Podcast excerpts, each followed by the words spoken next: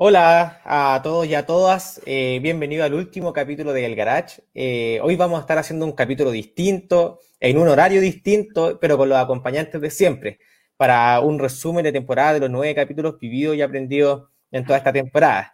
Eh, hemos aprendido cada vez un poco más con expertos temáticos de gran nivel que se dieron el tiempo y tuvieron la disposición de enseñarnos un poquito de los aspectos importantes y fundamentales para aquellos que tenemos una idea de negocio para aquellos que estamos empezando o queremos posicionar nuestro emprendimiento. Para analizar y comentar los distintos capítulos, eh, hoy tenemos eh, a mis amigos de siempre, eh, nos van a estar acompañando para, para, para ir comentando, como les decía, analizando, y para eso nos acompaña hoy Delia Santibáñez, periodista de Dos Barbas. ¿Cómo estáis, Delia? Hola, ¿cómo estáis? Feliz, feliz de estar en este último programa del Garage de la temporada, porque no se termina. Así que estoy súper contenta de compartir con, con, ustedes dos hoy día. Ay, qué linda, más linda que un sol. También hoy nos acompaña eh, José Leiva, amigo querido, eh, coordinador de proyectos de Dos Barbas. Eh, ¿Cómo estáis, José? Sí, bien, bien, bien, Harto, harto calor, sí, hoy día. Sí, está tan rico los días para ir a la playa, pero el llamado es a cuidarse, a cuidarse porque no ha terminado y queremos pasar una, una bonita fiesta y un bonito verano, ya que ya se aproxima. Pero cuidarse desde los dos ámbitos, desde el coronavirus y con, con, el bloqueador, siempre ahí mm, cuidarse bien la piel. lógicamente, lógicamente. Si todo lo que es salud hay que, hay que cuidarse a estos chicos. Oye, qué rico la playa todo esto. De, de, ahí se va a hacer un paseo de, de playa, don Frank sí, sí, me falta eh, una caipiriña, una caipirosca por acá, a los dos lados, y no, y feliz haciendo esto. Se falta un coco, de eso, uno, uno de esos tragos en coco con una, con una sombrilla y una y unas pajitas, amigo. En, Ahí se lo van a eh, un coco loco, un coco loco.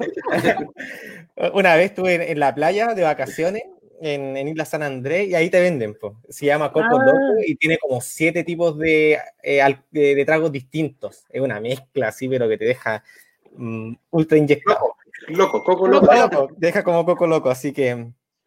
Oye, chicos, pucha, eh, llegamos al último capítulo eh, de la temporada, claramente, en nuestra tercera temporada, donde siempre y cada de estos días hemos ido aprendiendo un poquitito más. Esto está dedicado principalmente a aquellas personas que tienen ideas de negocio, pero que eh, también quizás están ya iniciando el emprendimiento, ya eh, tomaron toda la arma, el escudo eh, y salieron con toda la guerra en este mundo del emprendimiento. Y hemos estado intentando acompañarlos y enseñarles un poquitito más desde las distintas perspectivas del negocio eh, porque no solo se trata de hacer el producto o el servicio que yo estoy haciendo, sino que incluyen distintas aristas que van desde la planificación, contabilidad, recursos humanos, etcétera, etcétera. Entonces, eh, y como me imagino también, ustedes vieron uno y cada uno de los capítulos, eh, y hoy los estoy invitando para que hablemos y comentemos un poquito de estos temas. claro, comenzando, comenzando con el primero, en donde estuvimos con nuestra querida cabecita de Chicoria, Gloria Riacada, eh, y que nos estuvo hablando un poquito de planificación. Y esto fue un poquito lo que nos contó ella. Así que démosle con el video, a ver. Tú me preguntas qué es la planificación. Es, en palabras súper sencillas, es implementar un sistema de gestión de tareas. O sea, hacer que, la, en el fondo, que todas las tareas que tú tienes puedan ser como ordenadas de acuerdo a reglas que yo mismo pongo, que de acuerdo a lo que me, me parece de que va a ser más eficiente mi tiempo. O sea, sacarle el jugo al máximo a mi tiempo, no necesariamente haciendo muchas cosas, sino haciendo cosas importantes, ¿ya? Y en el fondo, en este mismo sistema es poder ir barajando qué recursos tengo disponibles y eh, fijando objetivos incluso diarios. O sea, como te decía recién, no sé, tengo que ir a comprar pan y hoy día que estamos en cuarentena, eso implica un ejercicio de planificación, porque tengo que mirar cuántos permisos me quedan disponibles y eso es hacer una evaluación de recursos. Yo acá les pongo una foto de la magnolia eh, dispuesta a jugar, pero lo que está haciendo es evaluar todos los recursos que tiene disponible para jugar. Y su objetivo es este, es entretenerse en el fondo. Oye chicos, este, como recién les comentaba y, lo que estaba hablando Gloria fue un capítulo de planificación en donde ella, eh, la misma Gloria nos decía, este es un tema súper fome, pero es súper importante. Eh, creo que es la base de todo para poder empezar a ejecutar lo que sea, desde un proyecto, desde un proyecto mismo de vida, desde un trabajo, lo que sea. Entonces, dentro de lo mismo, eh, Delia, quería preguntarte a ti, eh, bueno, lo primero, ¿qué piensas de lo que acaba de comentar eh, Gloria, aprovechando ahí que tenía, ¿cierto?, a la Magno más linda que un sol también. y preguntarte si es que tú utilizas alguna herramienta para planificar tus actividades. Sí, eh, mira, justo ahí la Gloria estaba hablando, estábamos, me acordé, qué triste, de cuando teníamos que pedir permiso para todo. Que, qué bueno que por ahora no estamos haciendo eso y podemos salir a comprar el pan tranquilo. Pero yo vi ese capítulo, aunque no lo creas, y mm. Gloria hablaba de estas listas como de, de check, checklist, puede ser. Y claro, yo hago eso sí, para mi trabajo y lo que ocupo, no ocupo, ella ocupaba los recordatorios de su computador, yo ocupo esta, el, las notas. Entonces ahí yo pongo todo lo que tengo que hacer, eh, lo urgente, lo menos urgente, y voy sacando. Eh, a Gloria le gustaba el sistema de ir marcando, pero los dejaba ahí. A ti también, me acuerdo. A mí no, a mí me gusta ir borrándolos para que se vaya vaciando esa lista que siempre está llena, pero trato de, ir sacando porque sale algo, entra otra cosa y así sucesivamente voy jugando con, con, la lista, pero importante, una de las cosas que, que aprendí de ese capítulo, eh, que Gloria comentaba, era el tema de los cachos, que los cachos yo no los anotaba y los tenía ahí como cachos en mi mente, no, tengo que hacer esto. Entonces ahora sí lo anoto en la parte de cachos y digo, ya, y los, aprendiendo como a quererlos un poquito y, y los juntos, y los juntos. hago una bola y los no. y, ahora, y ahora les digo hijos, así. Oh. hijos. no, no, no, no, no, qué feo, qué feo. La cosa es que sí, ahora eh, incorporé el tema de hacer, hacer eh, incorporar los cachos y trabajarlos para salir luego de ellos, porque en general los cachos es lo que menos nos gusta hacer, no sé si se han dado cuenta de eso el último que dejamos. Sí, entonces el sistema de listas para mí funciona súper bien. No sé ustedes qué, qué sistema ocuparán.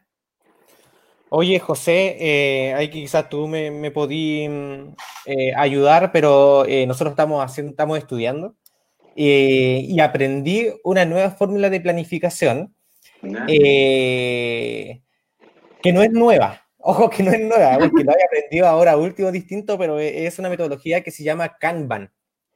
No sé si la han escuchado. Bueno, José, yo cacho que además que sí. Sí, sí, sí, mira, eh, un comentario a partir de lo que me decía Delia, que creo que esa planificación que ya se la hace en el computador, yo le preguntaba qué pasa si no tiene luz, no hace nada.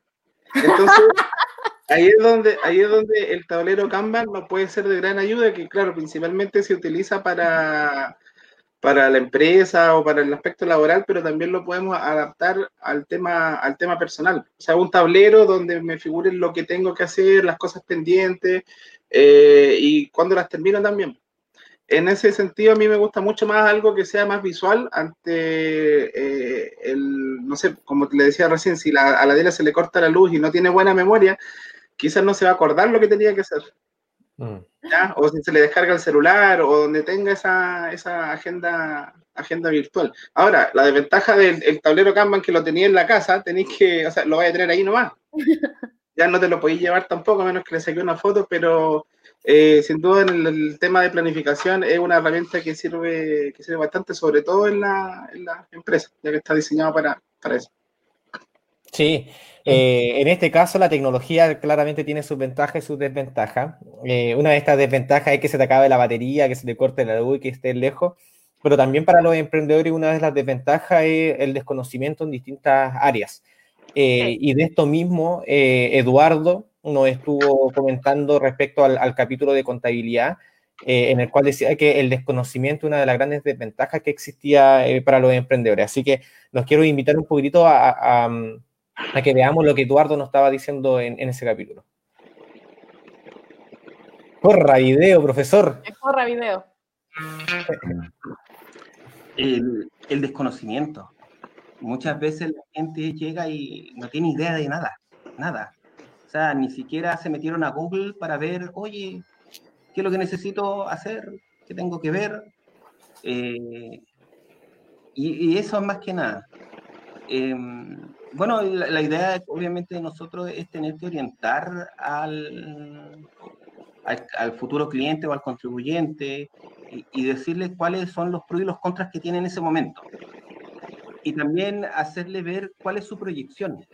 La proyección es muy importante en cualquier tipo de emprendimiento, ya sea pequeño, mediano, grande, aunque yo siempre le digo a mis clientes que no hay emprendimientos pequeños, o sea, uno siempre tiene que pensar en grande, ¿ya? Por tanto, es muy importante siempre estar pendiente eh, de todos los temas tributarios de su empresa. Y bueno, también me han llegado casos de repente de, personas que han cometido errores gravísimos eh, tanto colegas como contribuyentes en sí que no se han hecho partícipes de sus obligaciones como corresponde. Y bueno, la idea es tener que ayudarlo y ponerse al día nomás, no queda de otra. ¿Ya? Y es eso. Me acuerdo eh, ese capítulo con, con Eduardo, eh, es bastante entretenido, o sea, yo estudié algo relacionado con esto, me pasaron contabilidad y para algunas personas esto es un, es un nudo, ¿cachai? No les gusta, no pueden entenderlo, entonces para mí no se me hace tan difícil, o no se me hizo tan difícil, yo creo que ahora ya está, ya casi se me olvidó algo, pero dentro de lo mismo, José, quería preguntarte a ti de eh, si tú piensas eh, o crees que es difícil para un empresario, emprendedor que se adecue o entienda la contabilidad de su emprendimiento. Eh, ¿Es muy difícil todo esto? Eh, sí, mira, yo conozco a esta gente que tiene su, su, emprendimiento o su negocio, almacén, lo que sea, eh, establecido, y generalmente tienden a verlo como un terreno donde no se meten mucho y depositan toda la confianza en el, en el contador. Ahora, yo he tratado también a veces de entender los conceptos, tú te metes, no sé, pues declaración de renta anual, impuestos, y ves y un montón de glosas y un lenguaje técnico que muchas veces no eh, no entiendes y eh, en un momento dices, pucha, ¿para qué, ¿para qué lo voy a entender? Prefiero, no sé, pues, delegarlo en alguien especializado y yo dedicarme a lo mío que es el emprendimiento y ver cómo eh, hago crecer mi, mi, negocio. Pero no veo que sea difícil, solamente un tema de, de, de, conocer bien los conceptos y cómo, y cómo funciona. Ahora, para hacerlo bien, sí, yo creo que tienes que adquirir una expertise pero siempre como están los profesionales que están dedicados a eso, eh, delegar esa responsabilidad en ellos es, bastante importante. Es como, el cacho, del negocio que no lo deja. pero muy pues, importante. sí, pues eh, eh, es que dentro de lo mismo que tú nos comentabas, eh, lo importante para hacer crecer el negocio también tiene que ir relacionado con la contabilidad, con los ingresos y egresos. Entonces, eh, claro, ahí tocaste un tema bien importante y creo que es la, lo, puedo adecuar como la dedicación. Eh, creo que cada uno de los emprendedores o empresarios se tienen que dedicar a aprender cada una de las áreas de su negocio. Ahora, no deja de ser que voy a, derivarles eh, la importancia a cada uno de los, de los, expertos temáticos en cada una de estas áreas. Y de hecho, el otro día también en uno de los capítulos que tuvimos con Delia lo conversamos. Pero sí es importante la dedicación. Y dentro de lo mismo, de los, de los aspectos que hay que poner mucho, mucha dedicación, es lo relacionado con el recurso humano. Eh, y dentro de esto mismo, eh, estuvimos en un capítulo con, con Ana, una seca. Eh, creo que estuvimos hablando un montón de rato. Normalmente hacemos un programa de una hora y con Ana estuvimos casi una hora y media porque lo que nos estaba explicando era muy atingente, era muy bueno, era muy asertivo y nos quedamos con este último, con, esto que nos estaba diciendo, que es la importancia de mantener la documentación de cada uno de los trabajadores de forma ordenada. Eh, así que los invito también a, ver este capítulo.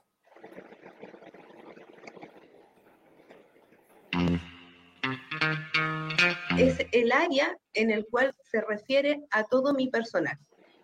Lo traducimos a emprendedor, el archivo de los trabajadores. Y ese es lo primero que tienes que hacer, un archivador. Así de, básico, pero tiene que ser, y lo tenemos todos, un archivador que diga RRHH, recurso humano. Y ese archivador tiene que ir separado por lengüetas y cada lengua o cada, cada separación es un trabajador. ¿ya? eh, la historia de un trabajador, si, se alcanza por archivador, o si no, carpeta por cada uno. Pero, pero lo básico, estamos hablando de, un emprendedor, de, de, una pequeña empresa, un archivador con todo el expediente de cada uno de los trabajadores. ¿Qué se coloca ahí? Tu currículum vitae, los exámenes preocupacionales que se hicieron, el resultado del psicológico, si es que hubo, ¿ya?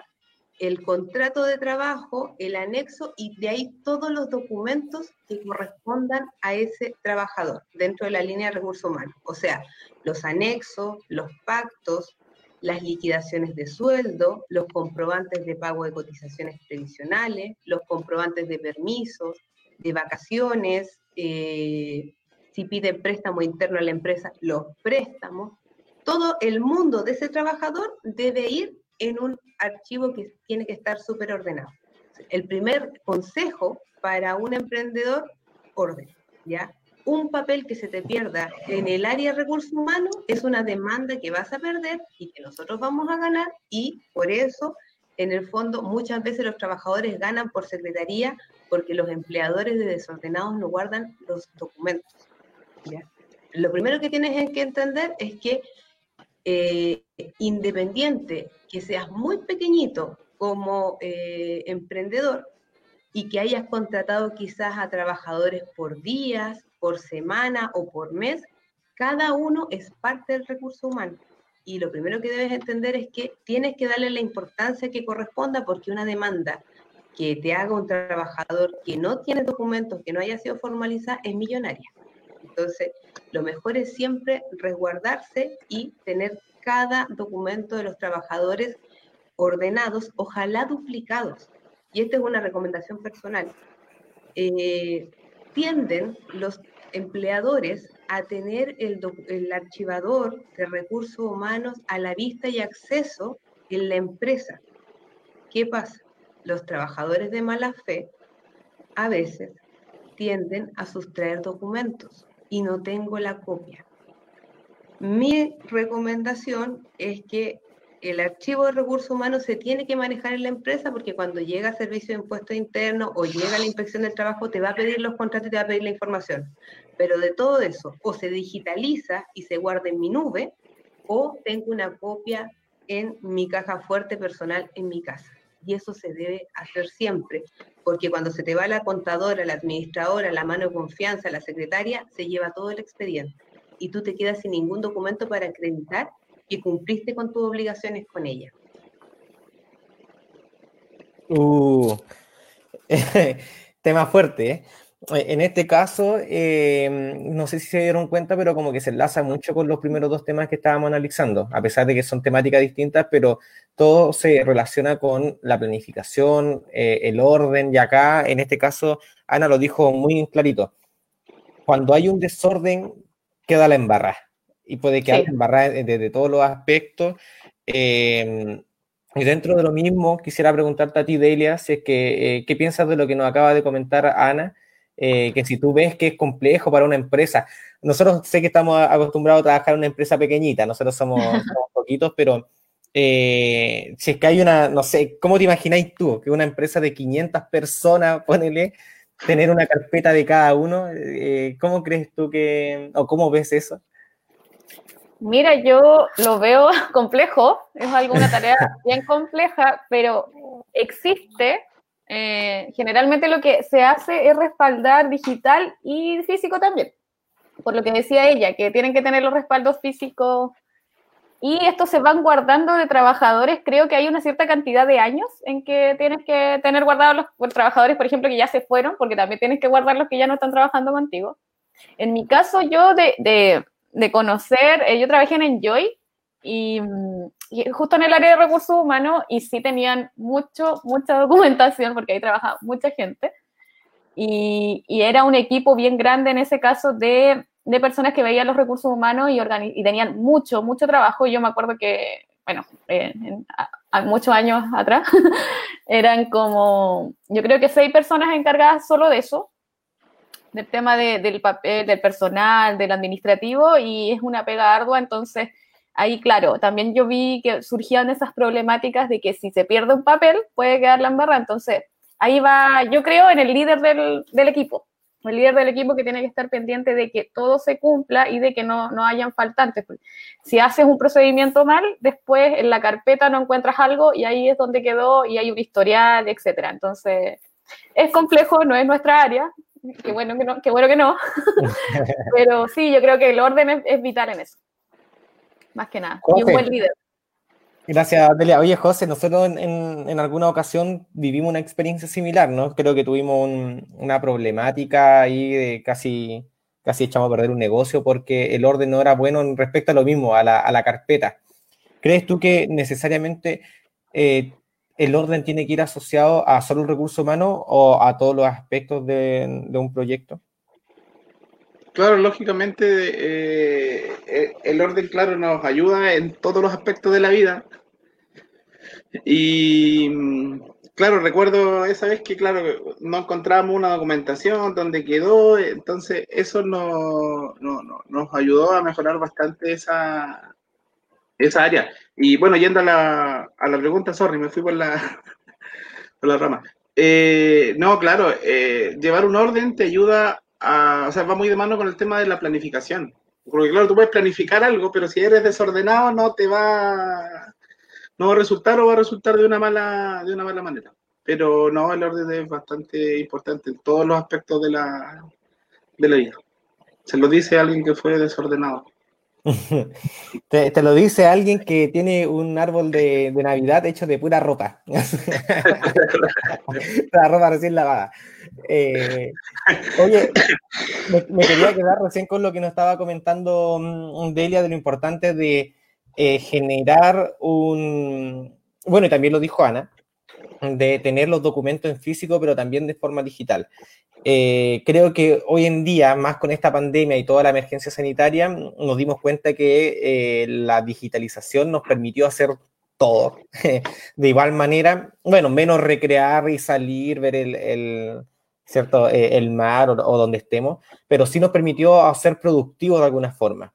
y dentro de lo mismo, en un capítulo que estuvimos con Fernando Navalón, estoy, a pasar de las ventas, eh, que el capítulo era de ventas, perdón, eh, hablamos harto de la digitalización. Y esto fue lo que nos dijo eh, Espeñita.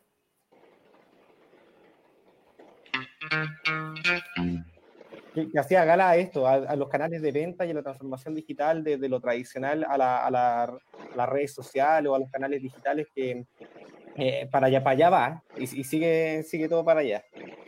Sí, sí, y, va a seguir mutando para allá, va, va a seguir, eh, va a seguir en esa línea. Hoy, hoy en día está, está todo digitalizado, para pagar hay, hay, hay maneras digitales, para comprar, imagínate la cantidad de, de, ventas que se producen, por ejemplo, cuando hay eh, estos eh, Cyber Day, Cyber Day en Chile, la cantidad de, millones que se multiplica cada vez que hay un Cyber Day en Chile es, es, pero son, cifras que, que, todo es a través de un clic, que todo a través de la conexión a Internet y la compra, problemas más, problemas menos, pero eh, está todo digitalizado a través de ese formato. Se vende en casa ahora a través de formatos digitales, a lo mejor hace años atrás impensado, una casa uno la tiene que ir a ver, la tiene que ver, no sé, hoy día te, la muestran también de manera casi en realidad virtual. Tú entras a la casa y hay, como una cámara que anda por toda la casa navegando y tú la puedes ver, detalles, qué sé yo, y mucha gente está comprando de esa forma.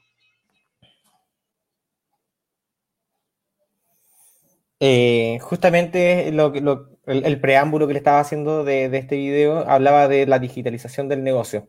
Eh, José, te quería consultar también nuevamente a ti. ¿Qué tan importante crees tú que es digitalizar hoy tu emprendimiento?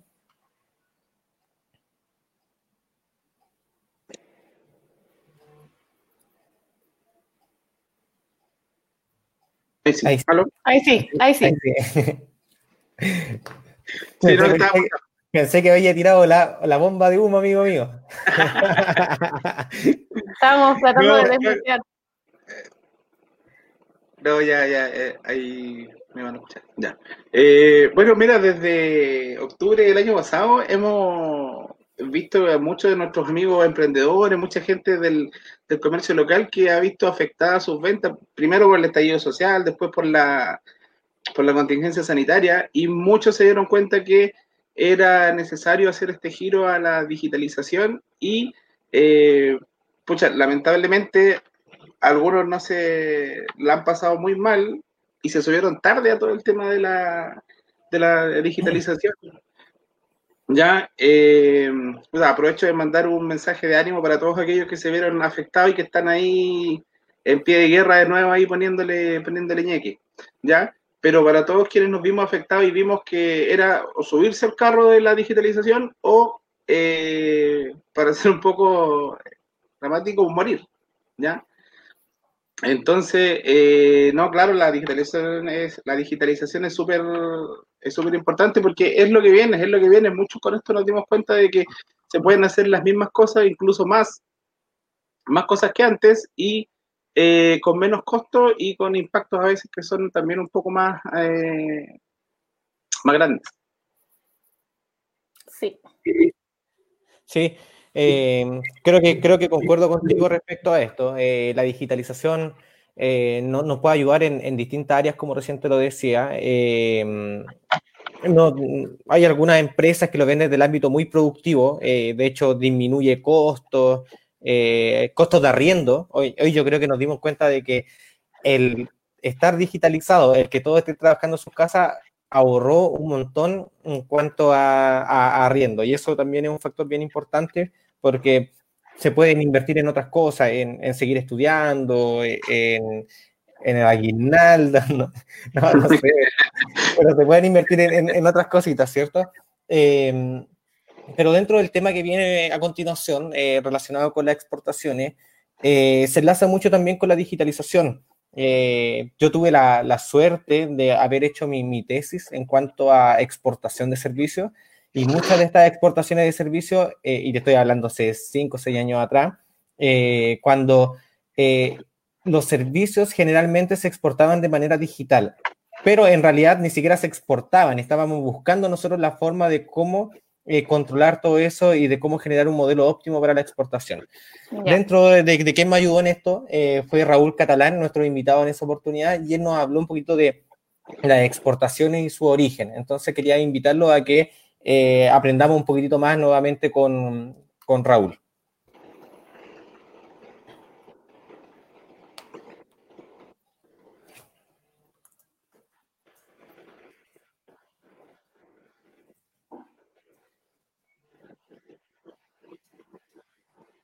Audio. Audio. Sí, Estamos con. Vamos a arreglar el, el, problema del audio y, y, mostramos el videito. Sí, eso le iba a preguntar porque no me salía el. Que compartir de nuevo pantalla. pantalla. Sí, no, bueno, no demoramos nada. De hecho, esto es. Claro, un no, y ok. Oye, sí, ahí volvimos. Estamos hablando, estamos hablando de la digitalización. Ahí volvimos, ahí volvimos. ahí sí, ahí sí. Sí, la Artesanía Chile eh, es súper relevante a nivel nacional y también hay otros proyectos que la región está artesanas globales, que la, lo lidera la leyenda Díaz Pons. Eh, entonces, si entendemos nosotros la exportación eh, en torno a, no sé si la, la, la, la presentación, ahí la podemos ver.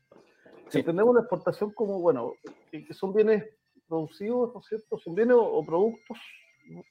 que se producen en un determinado lugar, en un territorio, y que eh, este territorio, ¿no es cierto?, eh, es, ascribe a, un país y por lo tanto ese país establece determinadas normas para la producción de bienes y servicios, ¿no es cierto? Ahí están los gravámenes o las tributaciones, ¿no? O sea, tú tienes que pagar, en este caso para producir en Chile, que tú pagas el IVA, que es lo, normal.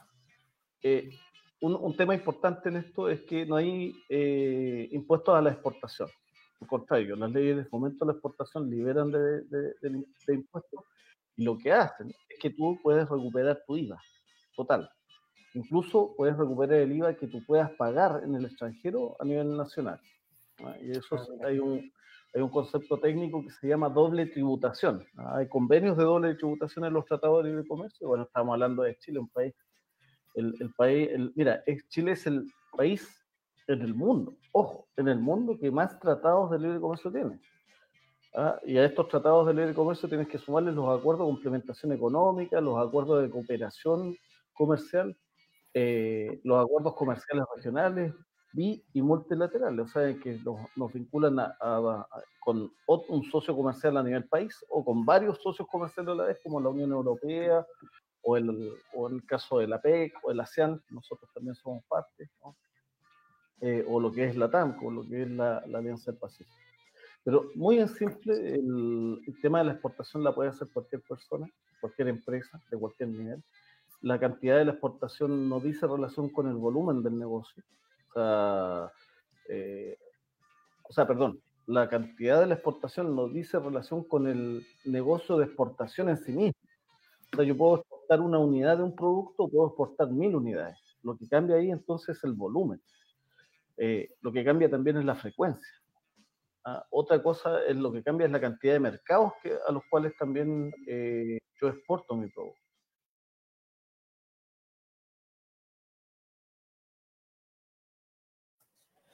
Eh, bien importante lo que nos estaba comentando Raúl. En esta oportunidad creo que todos los emprendedores de alguna u otra forma debiésemos de, apuntar hacia allá. No solo vender en, nuestro territorio, bueno, depende también de cada una de las ambiciones, ¿cierto?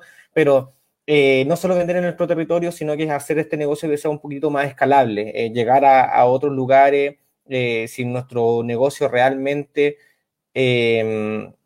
aporta una solución eh, a una necesidad, recordemos siempre eh, enfocando en el problema y, en las necesidades, y si podemos aportar en todo eso. Entonces, dentro de lo mismo, Delia, quería preguntarte si es que, eh, ¿qué crees tú em, respecto a que, a, pesar de que existen muchos incentivos tributarios, muy pocos emprendedores se atreven a exportar?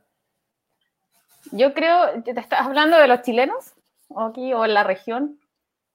Mm, cualquiera, cualquiera, en la región, en, Antofagasta o, Chile en general, porque si te das cuenta, Chile es un, somos, eh, somos exportadores, ¿cierto? Eh, eh, exportamos claramente cobre, exportamos claramente el vino, que somos los mejores, pero mm, el salmón, etcétera. Pero los emprendedores, esto que nosotros que somos los chiquititos, ¿por qué no nos atrevemos a exportar más allá? Yo creo que tiene que ver igual con la cultura del chileno, como que somos un poco desordenados y em, para no investigar y no aprender, eh, hacemos la fácil, no, mejor no lo hago, muy complicado. Y eh, ponerse a estudiar, yo creo que son pocos los que hacen de ponerse a estudiar y saber bien qué hay que hacer para poder exportar, porque él explicaba ahí el invitado y era igual era un proceso complejo, digámoslo. Entonces yo creo que, eh, claro, son pocos los mateos que se ponen las pilas y lo hacen y, yo creo que tiene mucho que ver con la cultura de, no, de no sobrecargarnos y decir, no, ¿saben qué? Mejor no lo hago. Entonces, eso es lo que hay que empezar como a cambiar, el foco ahí. Em, decir sí, podemos hacerlo y estudiar y aprender para lograr nuestros objetivos. Por eso yo creo que soñamos más en pequeño más que en grande en el caso de los pequeños que tú me estabas preguntando. ¿Y tú, José, qué, piensas respecto a lo mismo? Los emprendedores no, no, ¿cómo se llama? Import, no, exportar, no, importar. Exportar. Ah, ya. Eh, yo creo más que nada por el, por el, por el desconocimiento, ¿ya? Por el desconocimiento y por, tú sabes, la mayoría le, le, le teme lo desconocido y, si están bien en lo que están haciendo, eh, a veces teme dar este paso que puede ser bastante significativo en, la, en el escalamiento del negocio o en el nivel de, alcance o de, o de impacto que tenga el, el negocio. Es un paso que, claro, sin, sin, duda es importante darlo. Bueno, también por la línea de negocios que, que va. O sea, si te sale mucho más conveniente traer el producto afuera o sacarlo afuera, que hay que hacerlo. Claro, claro. Es que normalmente yo creo que casi todos los emprendimientos hoy eh, están acostumbrados a importar, a traer cosas de China, ¿cierto? Las cosas vienen un poquito más baratas, de la India, de distintos lugares, vienen más baratas, pero claramente vienen con impuestos. Entonces, a eso me refería yo con los incentivos tributarios, porque como lo explicaba también Raúl, si nosotros queremos exportar, eh, primero no pagamos ningún tipo de impuestos. Como que nos dicen, exporten, por favor, salgan, vendan todo. Pero es distinto eh, cuando nosotros queremos importar algo, cuando nosotros traemos algo hasta acá, eh, el, mismo gobierno nos coloca, el Estado nos coloca varios impuestos porque colocan restricciones a que no entre cualquier tipo de, eh, de, de, producto o de servicio también dentro de lo mismo. Entonces, eh, hacia allá apuntamos. Entonces, claro, y concuerdo mucho con lo que ustedes nos dicen, me dicen, perdón, eh, en el cual hay que atreverse. Yo creo que hay, hay harto desconocimiento en el cual eh, ah, no sé cómo se hace y me hago bolita. y ahí me quedo, y ahí me quedo y no lo voy a hacer. Eh, y se asocia mucho con uno de los capítulos que, que vimos, que es con el Guille Ursúa, que hablamos del de el Valle de la Muerte, que, que, que, que, lo hago, hago mucha similitud con las exportaciones, porque estamos, hay un punto de inflexión en el cual o, salimos a flote o, nos desmoronamos. ¿ya? Entonces, el Valle de la Muerte habla un poquito de esto. A pesar de lo que vamos a revisar ahora, eh, Guille nos habla un poquitito de la actitud de emprender. Ya. Con intención, pongo, foco en mi... Eh, todo.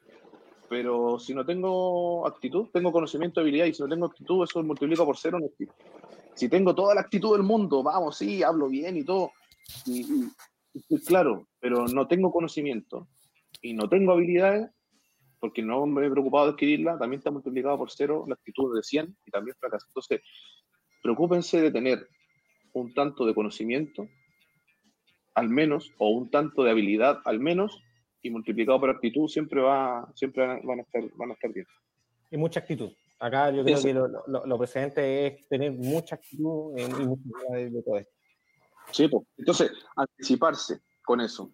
Entonces, ahí si se fijan, identifican la oportunidad y trazan un camino, se anticipan, eh, se activan, Porque, porque si no salís de, de tu zona de confort, eh, no, no haces nada. Entonces, ok, eh, escuché esto, hago el checklist, veo, tengo foco, actitud, listo, ya bacán, sí, me activo. Y ahí está la partida, ahí está la partida. Hay muchos emprendedores que eh, esperan, por ejemplo, lo doy el ejemplo porque estoy en Corfo, esperan a Corfo para poder empezar. Y cuando tú les decís, oye, tengo una idea, te dicen, y, es así de grandiosa. Les veis que tienen la actitud, les veis que tienen la habilidad, hacen una presentación buena y todo. Ya, ¿y, cómo te ¿Qué es lo que he hecho hasta ahora? Eh, no, es una idea nomás. Chuta, digo, sí, y, ¿Y cómo no hiciste algún estudio de mercado? No, muy difícil eso. Bueno, ¿y qué pasa con las redes sociales? ¿Y por qué no haces una encuesta en Google Form y lo tiráis así por correo, te hay una base de datos? O bien tiráis un Instagram y vendí humo a través de las redes sociales, así como para ver si la gente se conecta, si, si te cree. Eh, sí, igual podría ser, ya, Entonces, activarse. Y, y, si te fijáis, ¿qué es lo que está en el Valle de la Muerte, Frank? El 3 y el 4, que es aprender, que en la entrada empezáis a aprender, aprender, aprender, mientras estáis perdiendo loco, aprender es gratis. ¿Cachai? Aprendí, aprendí, aprendí. ¿Y cómo se aprende? Lo hemos conversado en otras, tuvimos exponentes súper buenos de, esta metodología del Lean Startup, eh, del Lean UX, de, de, experiencia de usuario.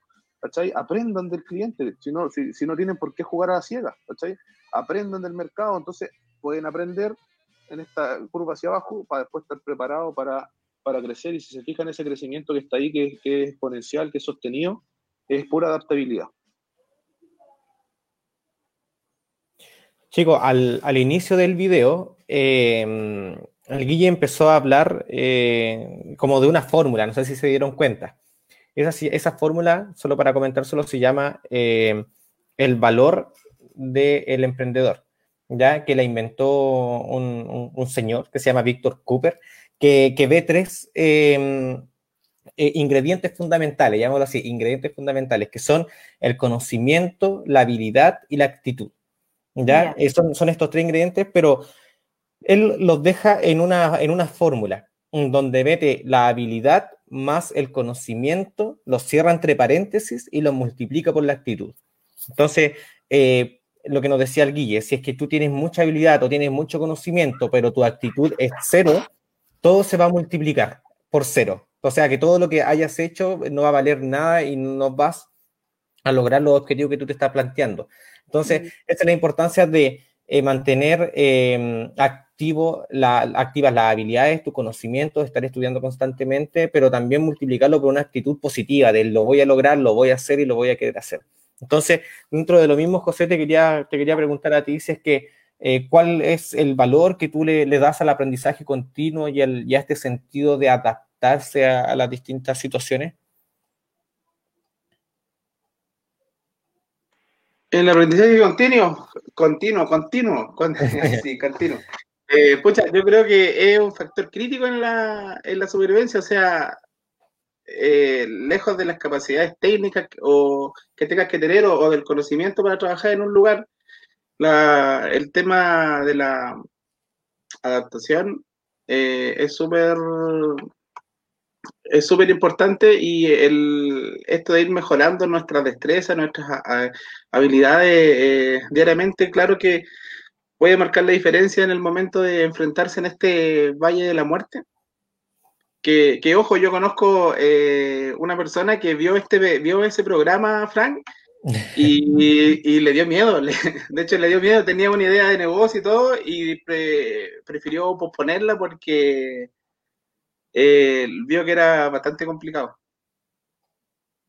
Sí, me imagino que vio la, la parte compleja. Eh, siempre tenéis dos opciones, o ver eh, todo de una manera negativa o de una manera positiva. Y en esta ocasión, eh, ahí dale el consejo que, que tienes que, eh, que tienes que motivarlo a que él aprenda. po. Claro, si lo pospuso, está bien que lo, que lo haya... eh, que lo haya hecho a través de pa- para capacitarse de mejor manera, para aprender un poco más y, y dentro de lo mismo, esto de lanzarse eh, al, al vacío, como se llama, eh, mover todos todo estos engranajes para poder adaptarse en el caso de que le pase algo malo. No siempre te va a pasar algo malo, eh, de hecho, ojalá no sea así, pero siempre hay crisis. Y entendamos que siempre después de las crisis es cuando todo sale mucho mejor.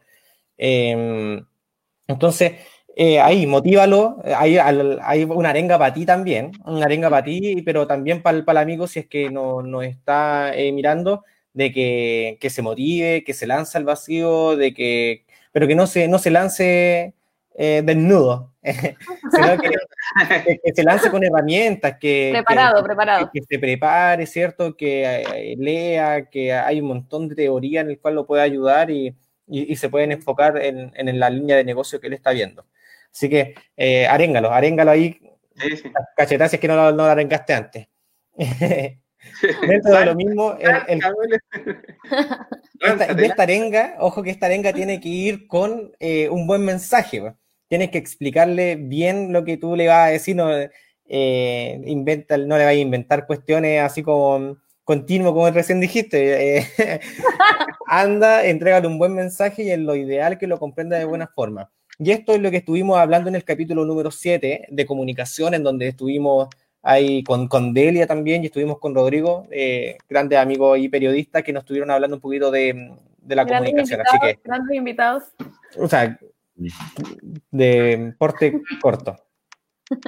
Eh, Nadie se Como quiere alguien quemar. Nadie se no, quiere que no, quemar. no, como que te no entendí la entienden. pregunta, no, te entendí la pregunta. O sea, un emprendedor X que publica mucho sus productos, pero tiene pocas ventas. Sí.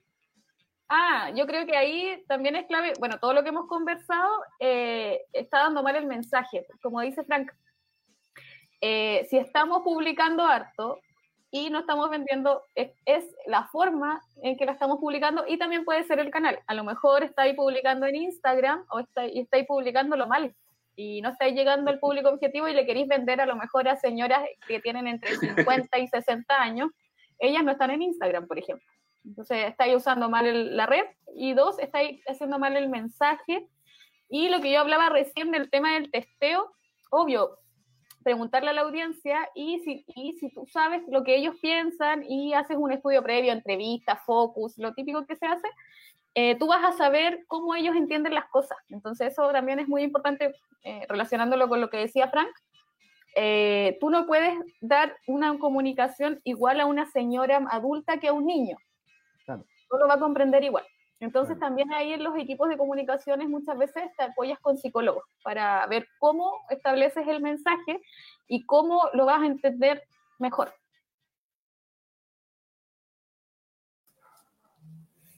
José, eh, tú también que eres periodista, te quería preguntar eh, ¿qué, tan qué tan importante es entregar un buen mensaje a tu cliente y usuario.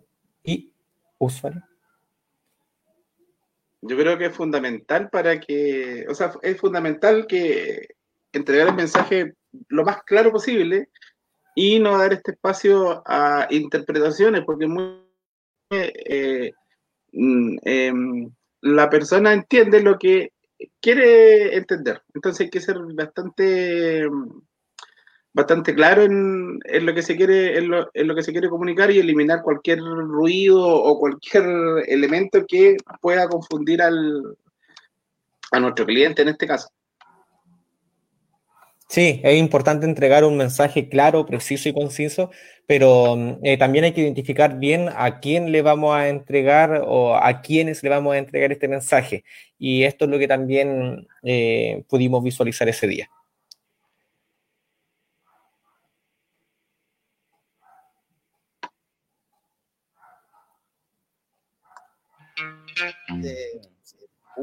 Es miedo, es nerviosismo, lo que uno dice, estoy nervioso, estoy preocupado, se llama ansiedad, ¿ya?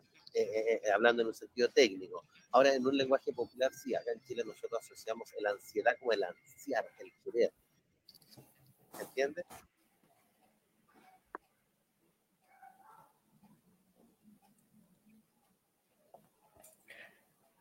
Vamos a, a, cambiar el videito. Eh, nos saltamos, nos saltamos un video que era, que era el último que de Maximiliano ahí, Rivera. Ahí le tocaba al Max, pues, entonces nos equivocamos porque ahí el Max nos falló y ah, verdad, volví al otro, al otro capítulo, entonces Ver... hicimos un recuerdo de eso. Max, todavía, todavía de tener la oreja así no, roja pena. porque, ¿verdad? Pues ese día tenía que venir Max, eh, él iba a estar ahí con, con nosotros. Eh, no, estaba enfermito, no nos falló, no estaba enfermito. Sí, verdad, no, sí estaba enfermito el, sí, estaba complicado, sí. Estaba enfermito nuestro amigo Max. Estamos, estamos resolviendo, ahí, ahí voy. Claro. Oye, pero ¿de qué estábamos hablando? Del tema del mensaje. Sí. Sí. Efectivamente, como decía esa gran invitada, hay que establecer bien el mensaje y nos apoyamos. Eh, muchas veces eso, justo que estaba Max ahí, en equipo se apoyan de psicólogos, como yo decía ahí en el video. Eh, saben exactamente cómo puede recibir un mensaje un niño o un adulto. Hay psicólogos que se dedican a, a este tema además publicitario también y apoyan en, en las campañas y también uno, uno como periodista puede aprender esas técnicas. Así que así apuntamos bien al, al, público objetivo y saber el cómo el mensaje es clave. Tú decías ese día, Frank, que no, no nos fijamos mucho si la gente entiende, como que a veces eh, muchas publicidades o, difusiones de distintas cosas apuntan a, a un mensaje que nadie puede, que no entiende cualquiera, ¿o no? Sí, el aspecto importante en realidad la comprensión, eh, es que nos puedan comprender lo que nosotros queremos transmitir. Eh, ahora, no es solo pareja, pareja, ¿no? es solo eh, el problema de la persona que está escuchando, sino que también del que está hablando. Entonces, que yo pueda ent entregar un mensaje que se pueda comprender para que la otra persona lo pueda comprender de buena manera y, claro. y, y no queden en estos espacios como interpretaciones, recién decía José. Ahora sí, está listo el video, así que vamos, vamos ahí a, al video que estaba pendiente. De acuerdo a sus publicaciones. Puede que, una, la estrategia, como recién bien lo decía Ismael, pero eh, también quizás no está resolviendo una necesidad. Y no olvidemos que eso, eso es bien importante, eh, no hay que vender por vender, sino que lo ideal resolver una necesidad. Exacto. Y aparte también tenéis otra, otro, otro cuento de que el, el, el, mensaje que tú querés transmitir, tú querés, como querés llegar a la gente que efectivamente te va a ver. Eh, Dan, creo que en, en este rato eh, da un poco lo mismo la cantidad de gente que te vea. Lo que, lo que vale más es que la gente que te vea entienda el mensaje que estáis mandando, que es la comprensión, lo que hablan recién de la comprensión de, del, del, mensaje, que eso finalmente va a generar estas tribus de, de, de seguidores, de, evangelizados que van a, van a seguir eh, transmitiendo tu mensaje para pa más adelante. Calidad eh, cantidad. Exactamente. Antes se apostaba mucho por la, por la, por la cantidad. cantidad. ¿Se acuerdan cuando, eh, cuando la publicidad era, eran revistas, por ejemplo, o era en la vía pública? Ahora no, ahora tú estás, la gente igual te, te, te va premiando. Eh, de hecho, la, la, el, cada vez que hacía una, una, ¿cómo se llama? Una, un, un video, por ejemplo, una, un, un, un, video en vivo, este un programa en vivo, si te das cuenta, eh, hay veces que lo- la gente que va haciendo comentarios tiene ciertos como grados, distribuidor de contenidos, ¿cachai? Hay varios, tienen como, como ciertos grados. Eso pasa porque la, eh, bueno, en este caso la plataforma va, va premiando a la persona, pero la persona también te va premiando a ti, ¿cachai? Porque va a ir generando el contenido y quizá lo que siempre hablamos las pautas, y esto es para los emprendedores, no solamente en programas en, vivo, por, por lo que hacemos nosotros, sino que en general eh, vayan más por la, por, por el, por la gente que es capaz de, de entender qué es lo que ustedes están tratando, tratando de transmitir. Oye, Delia, se- según lo que puedo ir deduciendo con lo que mm, eh, estaban, estaban hablando, estábamos hablando, ¿qué, qué- qué tan, qué tan importante es identificar bien a tu cliente y usuario para enviar un, un mensaje certero eh, y que sea de, de calidad, como tú decías, y, y no de, de forma Como decía? Rodrigo, Claro. Sí, yo creo que igual es, de, de como todo lo que hemos estado conversando es estudiar también, o sea, conocer bien a tu cliente. No podí, eh, lo- también lo decía ahí yo, eh, no podí esta- establecer un mensaje sin conocer a quién va, de lo que estábamos hablando recién. Entonces, ponerse un poquito a estudiar. Por ejemplo, si José me va a contratar a mí para su empresa, eh, tengo que juntarme a conversar con José, saber de qué se trata la empresa, cómo lo ve él y cómo proyecta lo que quiere difundir. Y también, aparte, investigar su página web, eh, lo que tenga, los trabajos que han realizado, todo su historial. Y ahí recién estamos empezando a conocer al cliente. No es como llegar y decir, ya, te pido, eh, hazme una difusión para un evento. Ya, ¿de qué se trata el evento? Esto, ya, gracias, y te la hago. No es así de simple. Es primero eh, hacer un estudio, un estudio del cliente eh, como detallado. Y también lo que quiere el cliente, porque tampoco y asesorarlo. No es hacer, es como llegar a un acuerdo entre lo que quiere el cliente y lo que tú asesoras para eh, que salga bien y para que se cumpla el objetivo. Depende, porque hay clientes que el objetivo es como ya llenar un evento, ejemplo, si- siguiendo con el evento, y hay otros que no, porque quieren que vayan personas claves y las, las que ellos quieren que van a ser como su público objetivo y no les interesa que sea masivo. Entonces, ahí hay que llegar a un acuerdo. Y eso depende mucho del objetivo que él tenga. Perfecto, perfecto, se entiende súper bien. Oye, como recién lo, lo decíamos y estábamos tirando la, la talla, eh, ese capítulo eh, era de inteligencia emocional. Íbamos a estar hablando con, con Max de Rivera eh, y se enfermó nuestro querido amigo eh, y tuvimos que improvisar y creo que nos salió una, improvis- una improvisación bastante buena en donde hablamos eh, temas bien importantes y bien críticos en el caso de que se vea de, de- de de la perspectiva del problema. Pero eh, al siguiente capítulo, eh, Max se reivindicó y estuvimos hablando respecto a la, a la inteligencia emocional eh, como tema principal, donde él nos habló un poquito de la constancia y la perseverancia al, al emprender. Así que los invito a ver también este capítulo. Que recién se nos apareció, pero ahora viene completo. Sí. Eh, uno es miedo, es nerviosismo. Lo que uno dice cuando estoy nervioso, estoy preocupado. Eso se llama ansiedad. ¿Ya? Eh, eh, eh, hablando en un sentido técnico. Ahora, en un lenguaje popular, sí, acá en Chile nosotros asociamos la ansiedad como el ansiar, el querer. ¿Se entiende? Creo que estamos ya llegando a las finales de, de estos ocho tips que, que- que pusimos acá como estrategia. Y esto es importante, y lo que has venido hablando en este rato. El retroceso no es fracaso. Permítete fallar, retroceder. A veces es necesario retroceder para recoger la carretilla, dice, ¿cierto? En los momentos de retroceso, mantén la calma y huye de los pensamientos negativos. Esto que hablábamos anterior, a Pluto. Soy inútil, yo nunca lo he hecho, yo siempre pierdo, ¿cierto?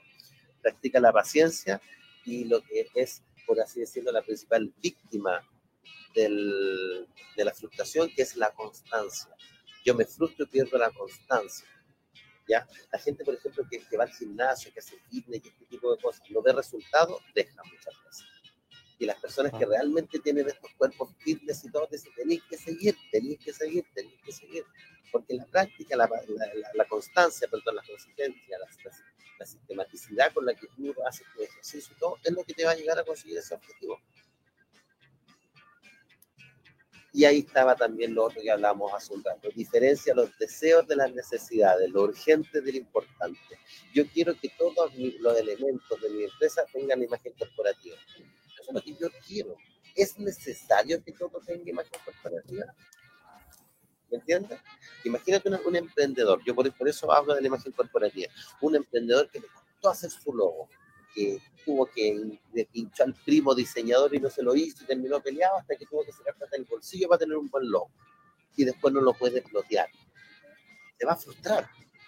Pero si es una persona con poca tolerancia a la frustración, capaz que eso le tiña de negro todo el proyecto y eventualmente la persona, no sé, eh, desista de su idea. Sin embargo, claro, puede que me delata desde otro punto de vista, puede que me delate. Yo quería, yo deseaba, como bien dice ahí, pero no lo necesito en realidad, tío. Puedo seguir repartiendo, no sé, pues, las canastas de fruta, o puedo seguir vendiendo la ropa, o lo que sea, sin necesidad de una, de una marca, ¿me entiendes? Ahí, ahí va eso de que habíamos hablado recién, lo urgente, sí. pero importante. Oye, dentro de lo mismo que nos estaba comentando eh, Max, no sé si a ustedes le ha pasado, pero que tienen algún amigo emprendedor o cercano que quiere emprender, pero lo quiere hacer con los más altos estándares, con la más alta tecnología, se quiere comprar los, los últimos instrumentos, eh, pero sin prototiparlo antes. Entonces, ya al momento de hacerlo, como no lo prototipó, eh, termina gastando un montón, pero fracasan. Eh, no sé si le ha pasado, creo que, que, todos tenemos un amigo que le ha pasado algo similar, pero quería eh, pre preguntarle, en realidad, si es que ustedes le pueden dar un consejo a, a, aquellas personas que están en la misma situación, de que quieren emprender ahora, hoy, pero están esperando hasta la última máquina, la, el, el, último Mac, eh, el que cuesta mucha plata, o la, la, última estampadora, lo que sea. ¿Qué consejo le darían usted a, a este muchacho, a esta persona? José. Lo dejo ahí a, a, a libre disposición. Tiro las barajas a la mesa. A la mesa. Y la Dele me pasó la, la pelota. Así que la pelota, la batuta, me ha pasado todo. Oh, por Dios.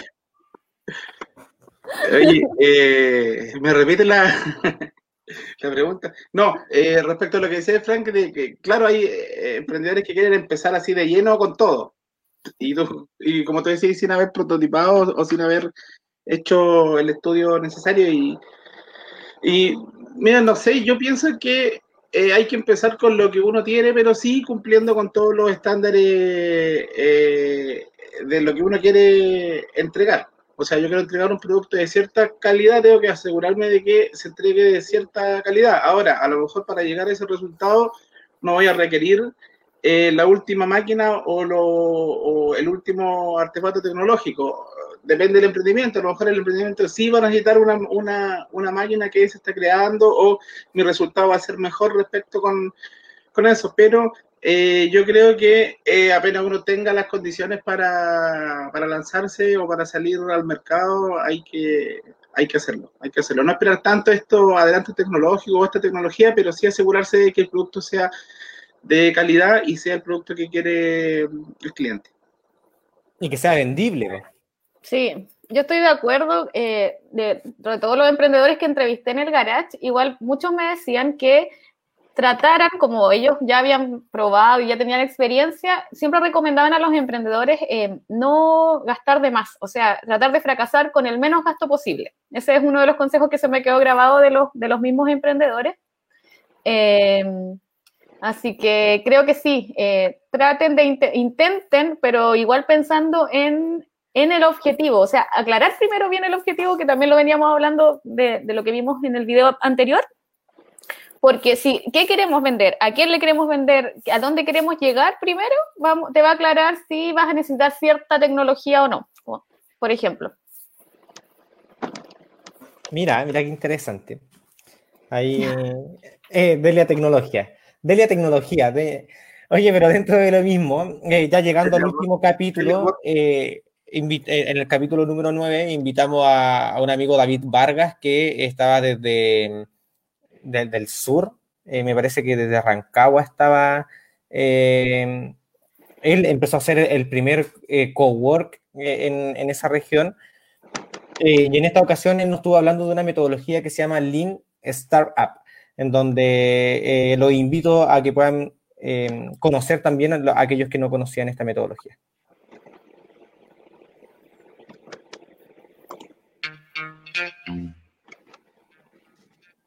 Oye, David, yo me voy, pero hoy conocí un, un mundo distinto. De hecho, eh, se me abrió la cabeza principalmente, y te voy a ser muy sincero, con, con estos negocios, cómo los fueron sacando con los landing page. Eh, creo que hay una, una, gran oportunidad que todavía, a pesar de que son bien antiguos, estamos hablando del año, ¿cuánto? 2001, creo que se me da un ejemplo, eh, que, que, se estaba utilizando con, con, el de los zapatos y ahora todo, aún se pueden utilizar este tipo de metodología, eh, este tipo de herramientas en realidad, eh, para poder hacer emprendimientos que sean bien potentes, que en lo ideal sean escalables. Pero dentro de lo mismo, eh, David, para seguir avanzando, y, y, la última pregunta que le tengo es, ¿en qué se diferencia un poquitito una pyme con un startup? O, sea, o, o es lo mismo o hay su diferencia? Hay diferencias, porque, o sea, un startup puede llegar a ser una pyme, pero como lo que dije, bajo este paradigma y como este autor define startup y como hoy día entiende la Corfo lo que es un startup, la Corfo y el mundo anglosajón, es que por un lado yo estoy creando una empresa, pero antes de crear la empresa, lo que yo tengo es un grupo de personas que está desarrollando un producto o servicio innovador bajo condiciones de incertidumbre extrema. ¿Cachai? Y esa condición de incertidumbre extrema está dado por el grado de innovación en la que me estoy metiendo. ¿Cachai? Entonces es una cosa como, como dijera, eh, no estoy poniendo, o sea, y por eso es, es, la conjugación del espíritu emprendedor con el espíritu innovador. ¿Cachai? Son las dos cosas que están ahí mismo, en la misma licuadora, trabajando juntas, ya sea dentro de la misma persona o en distintas personas en un emprendimiento o en un startup. ¿Cachai?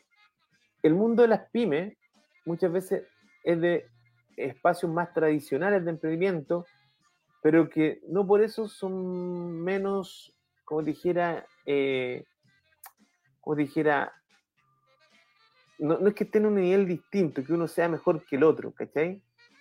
Sea, realmente yo hoy día puedo crear, y el caso ahí de la Nancy Silverstone, de esta creadora de la Brea Baker en Estados Unidos, eh, yo puedo partir haciendo pan y llegar a crear una gran empresa de pan de masa madre y que después eso genere muchos recursos, ¿cachai? O sea, y no está determinado por el crecimiento. Sí, los startups lo que buscan también, aparte de la condición de incertidumbre extrema, es eh, como un crecimiento exponencial de tu producto o servicio. ¿Ya? Eso es como una característica. Y eso tiene que ver con replicabilidad, escalabilidad, por ejemplo. Por eso hoy día cosas como plataformas digitales eh, van muy de la mano de los startups porque son muy fácil que yo la replico y la puedo vender ese servicio en el mundo entero, como el caso de Corner Shop.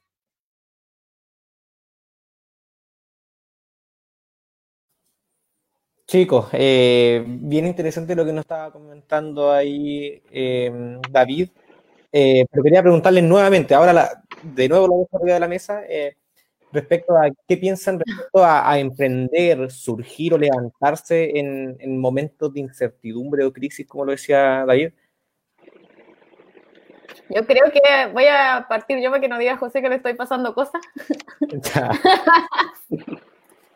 yo creo que lo importante, eh, eh, bueno, antes de arriesgarse, estudiar bien. Sigo con lo de los estudios, pero eh, si te vayas a arriesgar, eh, bueno, arriesgarse en pandemia puede ser un buen ejemplo, que también lo conversaron ahí con David. David.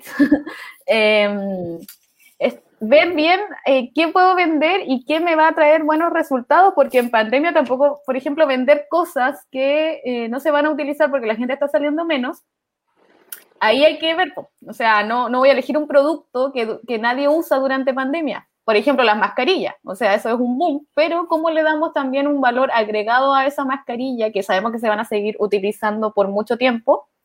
pero vamos a hacer las mismas mascarillas de todo el mundo, vamos a, a, usar tecnología para la mascarilla, vamos a, a, hacer algo distinto. Eso yo creo que arriesgarse eh, siempre con el conocimiento y también con un estudio previo. No es tan tanto riesgo, pero sí eh, probar, prototipar, como dices tú, Frank, porque no te vaya a lanzar con una gran empresa a vender cosas que nadie va a utilizar. Depende igual mucho del escenario, como, como lo conversaba David ahí. Súper. ¿Y tú, José, qué, qué piensas respecto a esto? Mira, yo creo que, bueno, tomando como ejemplo todo este año, eh, que ha sido de bastante, bueno, ya más de un año ya, si tomamos todo esto desde octubre del año pasado. Y claro, ha sido un, un año de incertidumbre y de crisis por donde lo, por donde lo mire, ¿ya? Y tenemos el ejemplo de muchos emprendedores que han visto en ellos una oportunidad y han mejorado. Algunos han visto una oportunidad y pucha, no le ha ido tan bien. Pero yo creo que estos son los momentos que motivan más al emprendedor y que hacen que saque toda su capacidad creativa y de adaptación eh, al, momento, al momento que vive. Y ahí es una de las características que, que tienen los, los emprendedores. Ya, de eh, cada momento de. O sea, no ver las dificultades, sino las oportunidades. Sí, tenéis como dos puntos de, de vista de cómo verlo. O, o lo ves como, como una gran debilidad o dificultad, o lo ves como una oportunidad. Y aquí Sí. es cuando el, el emprendedor de raza, eh, ese que lo pudiera agarrar de acá atrás, igual que los perritos, eh, el, el que, el que puede eh, visualizar a dónde está el, el negocio, eh, creo que es clave en esta oportunidad. en, en todos estos momentos de, de pandemia o de emergencia sanitaria, creo que mm, muchos emprendedores lamentablemente tuvieron que dejar sus emprendimientos de lado. eh, pero en esta ocasión hay algunos que sí pudieron eh, sacar buenos beneficios. eh, y, creo que es una virtud, eh, una virtud, pero también para aquellos que no pudieron hacerlo muy bien, eh, también es una oportunidad de darse cuenta de que tienen que cambiar algunas cosas, de que pueden volver a mejorar y que pueden cambiar para adaptarse, como también no- nos estaba diciendo eh, Guillermo hace, hace unos capítulos atrás. ¿ya? Así que eso, chiquillos, creo que llegamos al, al final del, del, capítulo, eh, nuestro último capítulo de la temporada. Eh, agradezco mucho que hayan estado acá presentes, que hayan estado acompañando, revisando cada uno de estos, de estos temas. Y también agradecer a todas las personas que, que nos, nos vieron en los distintos capítulos. Fueron nueve capítulos eh, bien interesantes, con un montón de cosas, con expertos que eh, se dieron un tiempo, que estuvieron acá para, para ayudarnos. Eh, y eso es bien, bien valorable. Así que también un abrazo muy grande para a todos los invitados que estuvieron en esta temporada. Si es que hay algún tema en el cual eh, ustedes eh, no- no- nos quisieran eh, solicitar, nos pueden mandar un correíto, nos pueden hablar para también trabajarlo y conversarlo acá en, en- en un próximo capítulo, la próxima temporada. Así que un abrazo grande a todas las personas que nos estuvieron viendo. Muchas gracias también por, por, este, por esta temporada y espero también verlos en la próxima. Así que gracias a ustedes también, chiquillos. eh, un abrazo grande también para ustedes a la distancia. Eh, y eso, que estén muy bien. Delia no quiere pasar ahí un, Un datito. El, el Oye, dato de ella. gracias. Sí, el datito. eh, gracias por la invitación, Frank. La pasamos súper bien y aprendimos mucho de emprendimiento, así que vamos a estar esperando la próxima temporada de El Garage. Y eh, para los amigos que les interesa el tema más histórico de patrimonio, eh, se va a realizar un café virtual del modelo de gestión de la estación Valdivia el día miércoles a las 18 horas, así que se pueden inscribir en estacionvaldivia.cl para que participen de esta iniciativa. Así que les hacemos el llamado ahí en estacionvaldivia.cl, se, eh, entran a la agenda de actividades y se inscriben para participar, se va a hacer vía Zoom. Ese era mi, mi datito ahí mi, para los amigos que nos están viendo. Mañana, tía Delia. Mañana. Mañana. Mañana a las 18 horas. Perfecto, que Zoom. miércoles. eh, me dijiste miércoles, se ve como tan, tan lejano, pero Sí. es mañana. Es 18 mañana. Es mañana miércoles a las 18 horas ahí El por Zoom. 16 a las 18. Exacto. Eso, así que quedan todos eh, invitados a esta, a esta nueva innovación. Eh, espero que se puedan inscribir ahí en, en la página que nos comentaba Delia. Eh, y recuerden, mañana es a las 18 horas en Estación Valdivia. Un abrazo gigante, que tengan un rico almuerzo, una linda tarde y también lo que se nos viene de verano. Cuídense mucho, que estén bien. Gracias, Chao, chao. Chao.